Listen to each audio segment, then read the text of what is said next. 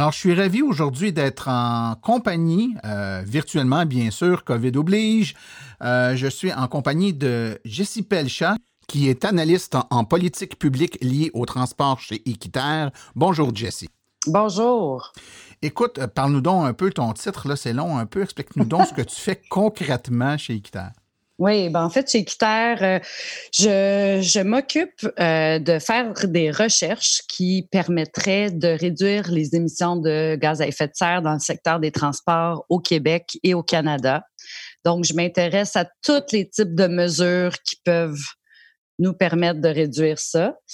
Euh, donc, ça passe par des mesures euh, pour le transport électrique, l'électrification des transports, mais aussi des mesures pour accroître le transport collectif, la mobilité partagée, le transport actif. Donc, c'est assez vaste comme sujet, le transport. Effectivement. Et, euh, ben, écoute, moi, j'ai lu un article que tu as écrit ou coécrit, là, Mhm. euh, qui est sorti tout dernièrement, au début du mois de mai, qui s'appelait La fabrication de véhicules électriques s'accélère à l'échelle mondiale, mais le Canada tire de l'arrière faute de politique ambitieuse pour développer son marché. Tiens, tiens, ça l'a vraiment, c'est venu euh, piquer ma curiosité. Euh, avant de se lancer à fond dans l'article, euh, juste nous expliquer un peu, là, toi, d'où d'où euh, tu viens, puis d'où vient cette, cette connaissance-là que tu as du monde des voitures électriques? Conduis-tu toi-même une voiture électrique? Je n'ai pas de voiture. Ah, pas de voiture tout, c'est encore mieux. Oui, c'est ça. Euh, mais bon, c'est sûr que si j'avais à m'acheter une voiture, elle serait assurément électrique. En fait, euh, cet article-là, on, on, pensait déjà le rédiger. Ça, ça vient euh, mettre en lumière deux recherches qui ont été faites euh, au courant des derniers mois. Dans le contexte qu'on vit actuellement, dans une grande période d'incertitude, d'insécurité, euh, on peut s'attendre à ce que le gouvernement euh, en vienne. Évidemment, là, présentement, il se concentre sur les mesures qui vont limiter la propagation du virus, puis qui apportent des mesures euh, de l'aide d'urgence, et avec raison. Par contre, les réflexions pour reconstruire notre économie sont déjà en cours. Et il faut pas oublier qu'on a aussi une autre crise à nos portes, c'est la crise climatique. Donc, dans ce cadre-là, ben nous, on pense que le Canada a une occasion historique d'orienter les fonds publics dans un plan de reconstruction, de relance vert, euh, qui permettra euh, notamment de rendre notre société plus résiliente face à différentes menaces, comme euh, qu'elles soient sanitaires, environnementales, économiques, etc. Euh, ce qui m'amène bon, à mon sujet préféré, là, qui ouais. est le transport. Parce que le transport, comme on sait, ben, ça représente une grande part des émissions de GES euh, euh, au Québec, mais aussi au Canada. Donc, au Québec, c'est 43 des émissions euh, de, gaz à effet de serre. Puis au Canada, c'est le quart, donc 25 Et puis, il faut réduire d'ici 2030, 2040, 2050 drastiquement les émissions de ce secteur-là. Ouais. Donc, euh, en parallèle à plein d'autres mesures, là, comme je m'intéresse aussi aux autres mesures pour réduire les GES euh, dans ce secteur-là, ben, l'électrification, selon nous, c'est un incontournable parce que les ventes de véhicules, le nombre de véhicules sur nos routes augmente euh, et la, grand, la grosseur de nos véhicules aussi. Donc, il est nécessaire d'électrifier euh, le transport personnel et aussi le transport de marchandises là, qui euh, va certainement, ben, qui était déjà entrevu pour augmenter dans les années qui viennent. Je pense que la crise actuelle va euh, cristalliser certaines oui. habitudes de consommation. Euh, Effectivement, qui... les petits camions de, de livraison, d'achat faits en ligne, là, ça, exact. ça se fait aller. Oui, ouais. donc euh, il est nécessaire qu'on se concentre à électrifier ces transports-là. Oui. Écoute, euh, Jessie, le, ce que je trouvais intéressant dans ton texte, puis peut-être que ça va euh, orienter un peu euh, nos discussions, c'est que tu euh, t'expliques fort bien d'ailleurs que ben, le Canada, historiquement, fabriquait des voitures. Là, évidemment, à l'époque, elles n'étaient pas électriques, mais dans les dernières années, le, nombre de, modèles fabriqués au Canada a drastiquement baissé. Et ce qui fait qu'on n'en fabrique plus beaucoup. Mais là où le bas blesse, c'est quand on se compare et qu'on regarde euh, toute proportion gardée, le pourcentage de ce qu'on fait ici qui est électrique est beaucoup plus bas euh, que ce qui est fabriqué dans le reste du monde. C'est-à-dire que le pourcentage euh, des voitures fabriquées ou des, véhicules fabriqués qui sont électriques sont plus bas au Canada que dans le reste du monde. Oui, effectivement. Ben, depuis 20 ans, on observe un déclin de notre secteur automobile, qui est euh, un secteur quand même d'importance majeure dans notre économie au Canada. Euh, donc, on est passé en 2014 de neuvième producteur mondial de véhicules. On, on construisait 2,4 millions de véhicules à au 12e en 2018. Donc maintenant, on en construit environ 2 millions de véhicules par année. Euh, principalement dû euh, à la délocalisation de nos, de nos manufactures euh, vers les États-Unis et le Mexique. Mais il y a aussi plusieurs autres changements profonds dans l'industrie mondiale qui pourraient mettre à mal notre industrie si on rattrape pas la course. Donc, l'industrie mondiale évolue vers l'électrification, vers les carburants alternatifs, vers l'efficacité énergétique. Donc, euh, en ce qui a trait vraiment à la production de véhicules électriques au Canada, bon, euh, euh, effectivement, actuellement, on ne jouit pas d'une position enviable par rapport à d'autres pays qui produisent environ le même nombre de véhicules légers. donc, c'est moins de 0,5% de véhicules produits qui étaient électriques comparativement à une moyenne de 3% au niveau mondial. Donc, c'est pas mal moins, là. C'est beaucoup moins. Euh, par contre, euh, on a la capacité d'augmenter cette production-là. Euh, les constructeurs automobiles y investissent des milliards de dollars dans la fabrication de véhicules électriques à travers le monde, dans plusieurs, pays qui font partie des, des, grands marchés, mais peu au Canada. Donc, on peut se demander pourquoi. Euh, il y a plusieurs raisons pour ça, euh, mais une des raisons principales, c'est que les fabricants automobiles, ils vont investir là où le marché est le plus favorable. Euh, donc ça, ça fait en sorte que pour attirer ces investissements-là, il faut augmenter la demande, donc la vente de véhicules électriques de manière domestique au Canada.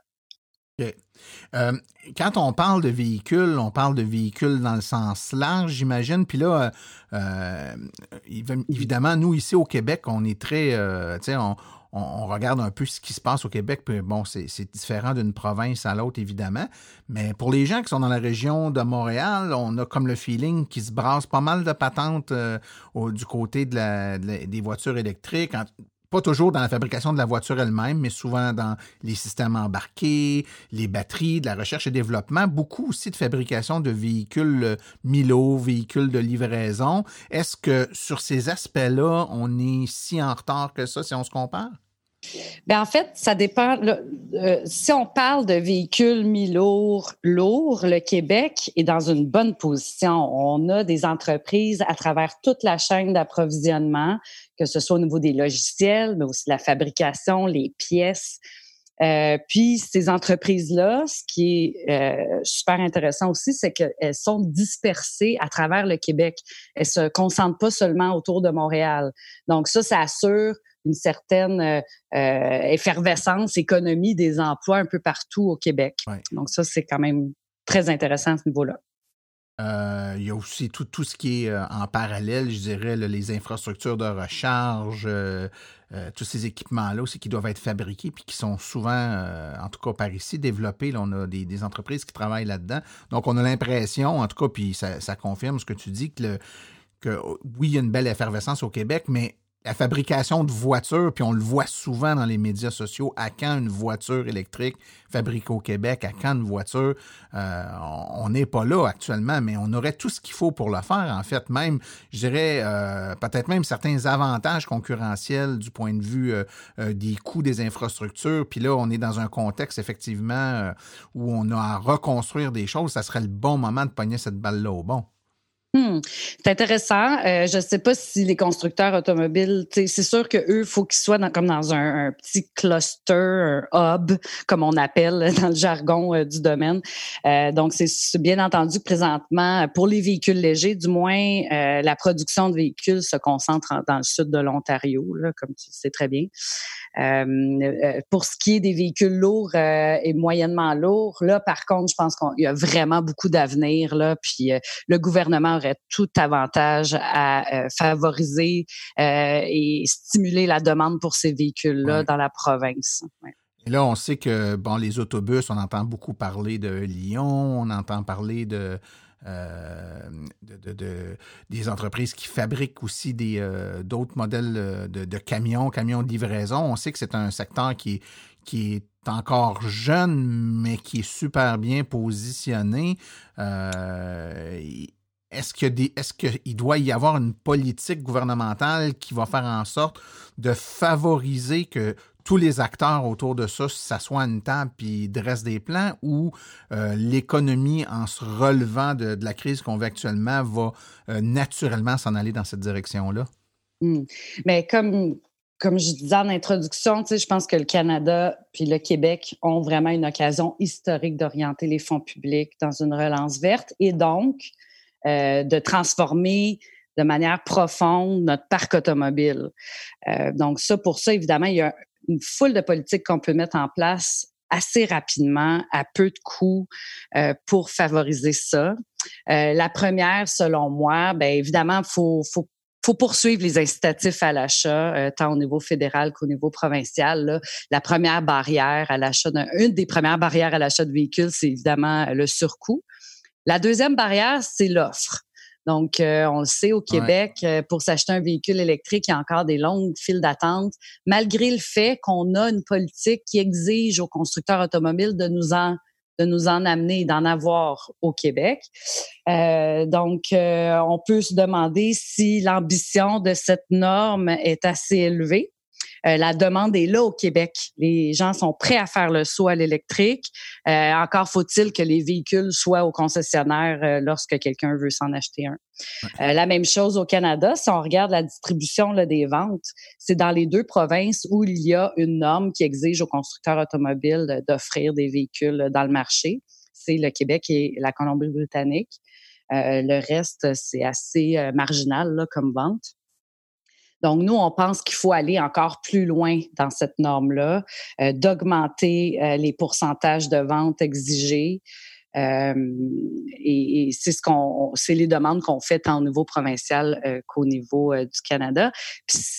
Atteindre ces objectifs de vente-là, ça, ça non seulement un effet bénéfique au niveau environnemental, au niveau de la réduction de nos émissions de gaz à effet de serre, mais ça nous amène plein de bénéfices économiques parce qu'au Québec, entre autres, on ne produit pas de pétrole. Donc, tout le pétrole qu'on peut éviter de consommer, c'est de l'argent de plus dans nos poches dans notre société d'État notamment, notamment. Euh, mais c'est aussi une province où notre électricité est très très peu chère. Donc, euh, euh, il y a, les bénéfices sont, sont plus approuvés. Là, puis je pense même que vos auditeurs sont déjà vendus par par l'auto électrique. Euh, mais ça, c'est définitivement euh, des un type de politique qu'il faut mettre en place pour assurer une offre adéquate. Et la, loi actuelle fait en sorte, bon, évidemment, il y a des, incitatifs à l'achat des véhicules pour les particuliers. Il y a une euh, norme zéro émission, puis effectivement, je pense que, et on en a parlé dans des épisodes précédents, le désir naturel des Québécois a été presque trois fois plus élevé que ce qu'exigeait la norme, ce qui fait que la norme a eu à peu près virtuellement aucun impact. C'est-à-dire que tu as bien beau, euh, t'as bien beau faire des efforts, mais je veux dire, les, Québécois en veulent des véhicules. si on veut être capable d'en vendre plus, il faut qu'ils soient disponibles. Euh, y a, malgré qu'on respecte la norme actuellement pour la majorité des, gros fabricants, euh, il a manqué cruellement de, voitures et les consommateurs en ont racheté beaucoup plus si ces véhicules-là avaient été euh, disponibles. Mais je fais, je fais du pouce ici, puis je fais un lien avec ce que tu as dit précédemment, où si on regarde la recherche et développement, la construction, la fabrication, notre créneau privilégié semble être le véhicule mi-lourd, lourd, le transport. Est-ce qu'il devrait y avoir des lois qui obligent euh, les entreprises d'ici, par exemple, que ce soit gouvernemental, paragouvernemental ou encore les, entreprises privées à adopter euh, ou à, migrer graduellement vers des véhicules à faible ou à zéro émission euh, pour justement qu'on stimule le secteur de bout en bout, c'est-à-dire autant au niveau de l'offre que de la demande? Mhm.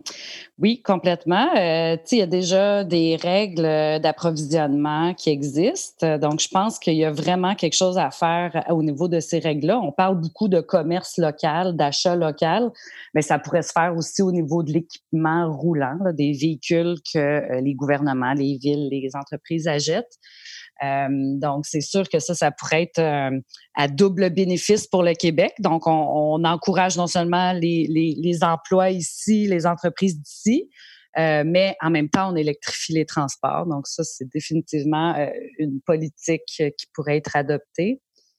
il y a d'autres mesures aussi qu'on peut, à différentes échelles, même au niveau municipal, qui peuvent supporter euh, l'électrification des transports. On parle notamment de zones zéro émission qui ont déjà vu le jour euh, en Europe. Euh, il y a des, des, projets qui se préparent aussi aux États-Unis. Donc, en fait, de déterminer des zones dans les centres-villes euh, où seulement les véhicules zéro émission peuvent avoir accès. Donc ça, c'est d'autres mesures qui sont un peu plus originales, je vous dirais, euh, mais qui sont possibles à mettre en place et qui favorisent euh, l'effervescence des véhicules électriques. En terminant, euh, Jessie, si c'est à toi qu'on donnait le pouvoir de lancer un projet mobilisant dans les prochains mois, prochaines années pour relancer euh, l'économie basée sur euh, euh, du transport qui va être plus vert et qui va être qu'on va sortir des sentiers battus puis être capable de se démarquer, ça serait quoi ce projet-là? Ben, si on se concentre sur le transport euh, électrique euh, personnel, moi, je pense qu'il faut vraiment euh, se concentrer là-dessus puis faire des efforts dans cette direction-là. le gouvernement a une. On est vraiment dans un moment charnière là, dans l'histoire. Il va se dépenser plusieurs milliards de, de dollars pour soutenir différents secteurs de notre économie. puis dans ce secteur-là, c'est clair qu'il faut donner une poussée. Euh, pour euh, vers l'électrification pour s'assurer que nos industries dans le domaine prospèrent puis que nos émissions de gaz à effet de serre euh, dans, le secteur diminuent. Alors, Jessie Pelcha, analyste en politique publique liée au transport chez Equitan, merci beaucoup pour ta présence avec nous aujourd'hui. Ça me fait plaisir. Merci à vous.